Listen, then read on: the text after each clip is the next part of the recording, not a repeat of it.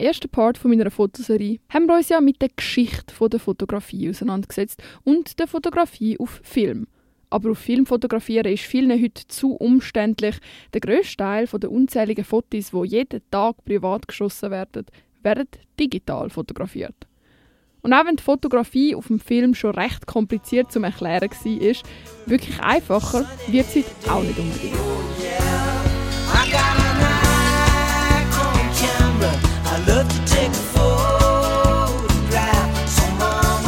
Auch wenn der Unterschied vielen klar sein mag, was die Digitalkamera von einer Analogkamera unterscheidet, möchte ich da am Anfang nur mal kurz klarstellen. Eine Digitalkamera speichert das Foto nicht auf einem Film, sondern digital. Sagt auch schon der Name. Ursprünglich sind Digitalkameras hauptsächlich von professionellen FotografInnen genutzt worden. Weil zu Beginn ist so eine Digitalkamera auch noch recht schwer gewesen. Ganz anders wie die kleinen Digitalkameras aus den 2000er, die ohne Problem in den Hosensack passen. Mittlerweile werden Digitalkameras von fast jedem gebraucht. Nach strenger Definition kann man eine Handykamera auch zu den Digitalkameras zählen, auch wenn natürlich ein gewisser Qualitätsunterschied besteht. Beim Fotografieren auf Film basiert ja das meiste auf chemischen Reaktionen. Und vielleicht kann man sich da noch ein einfacher etwas darunter vorstellen oder sogar verstehen, wie so ein Foto dann gespeichert werden kann. Es ist aber schon ein schwieriger versuchen nachzuvollziehen, wie man so ein Foto machen kann, wo ja nie nicht wirklich abgebildet ist. Wie merkt sich also eine Digitalkamera, was sie fotografiert hat? Am Anfang vom ganzen Fotoprozess ist es gar nicht so anders wie bei unserem Auge oder im Fotografieren auf Film. Das Licht kommt durchs Objektiv, in unserem Auge wäre das die Linse und die Pupille und wird dann auf eine Projektionsfläche abgebildet. In unserem Auge ist das die Netzhaut, aber die kann das Bild ja nicht speichern. Das macht dann unser Kopf. In der Filmkamera ist es der Film, wo belichtet wird, und in der Digitalkamera ist es der Sensor. Und der Sensor ist einer der zwei Hauptakteure in der Kamera. Der besteht aus ganz vielen kleinen Pixeln, die lichtempfindlich sind. So ein bisschen wie Solarzellen, könnte man sagen. Jeder von diesen Pixeln stellt fest, wie hell das Licht ist, wo auf ihn fällt und welche Farbe es hat. Das macht er, indem der Pixel misst, wie viel rotes, grünes und blaues Licht auf ihn fällt. Diese Informationen geben die Pixel in Form von Spannung weiter an den Hauptprozessor der zweite wichtige Teil von einer Digitalkamera. Der Hauptprozessor wandelt nämlich die Spannung um in 0 und 1, also in Binärcode. Und das von jedem von diesen abertausenden Pixel vom Sensor. All die 0 und 1 und die Abfolgen daraus werden nachher auf der Speicherkarte gespeichert.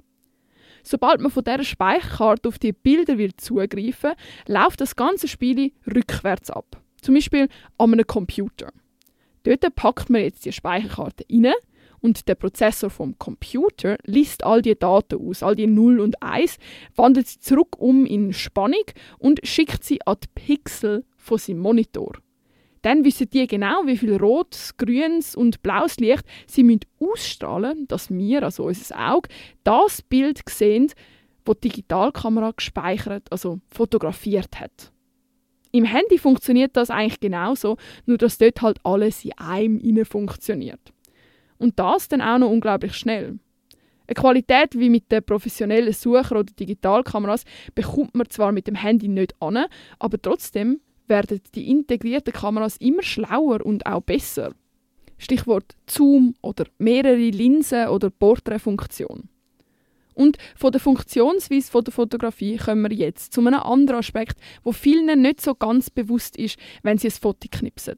Der CO2-Fußabdruck der Fotografie. Früher, also ganz am Anfang der Fotografie, hat man noch relativ viel Rohstoff wie Kupfer, später dann bei der Filmfotografie mehr Silber benötigt. Und Silberminen bringen nun mal, wie auch viele andere Minen, ziemlich viel Probleme mit sich, wo unserer Umwelt schadet ob Luft- oder Wasserverschmutzung, enormer Holzverbrauch oder dass die Direktumgebung sehr darunter leidet, man kann sich etwas aussuchen. Aber bei den Digitalkameras und mit dem Smartphone ist ja alles gut, oder? Naja, auch dort sind seltene Erden und Konfliktmineralien verbaut. Nochmal als Auffrischung.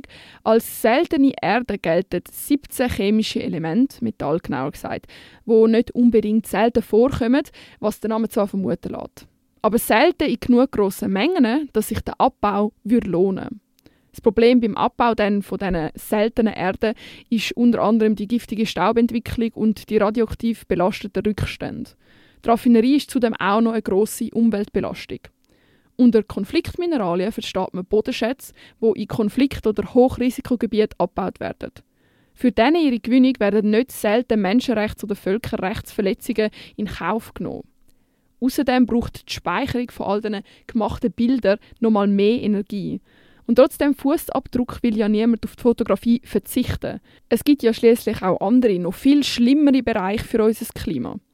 Man kann sich aber auch ein bisschen an der Nase nehmen, genau bei so Fotos zum Beispiel. Und vielleicht nicht tausend Bilder, sondern nur eins vom Sulzrochus zum Beispiel machen. Sich nicht immer das neueste Smartphone oder die neueste Kamera kaufen und sich über das Recycling von seinen alten Geräten, wo man nicht mehr braucht, informieren. So, jetzt sind wir im Heute angelangt mit den Fotos und damit, was sie bewirken in unserer Umwelt. Aber Fotos können noch viel mehr bewirken und das in uns innen, in unserem Kopf.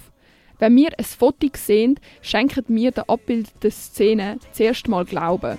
Dabei gibt es mittlerweile so viele Methoden, Fotos zu manipulieren. Aber über Fotomanipulation reden wir lieber im nächsten Teil dieser Serie. Und auf drei, alle einmal lächeln.